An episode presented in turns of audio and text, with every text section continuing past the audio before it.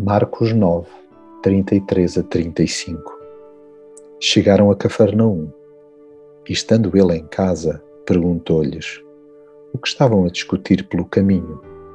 Mas eles calaram-se, porque pelo caminho haviam discutido entre si qual deles era o maior. Às vezes é mesmo notório, até pelo teor das nossas conversas cotidianas, que estamos longe de entender o que Jesus nos ensinou sobre o seu reino. Ele fala-nos em alhos e nós pensamos em bugalhos. Enquanto ele aponta para a cruz, nós entretemos-nos em disputas sobre quem é o mais importante.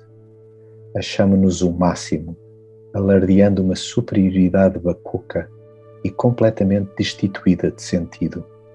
Dirimimos argumentos de caracacá que nos envergonham a ponto de não abrirmos a boca quando somos confrontados por Jesus.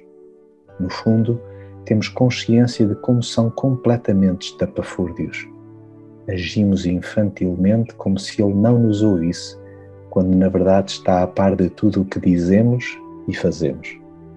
É exatamente por causa disso que precisamos que nos chame para junto de si e nos aviva a memória. Se alguém quer ser o primeiro, terá de ser o último e o servo de todos.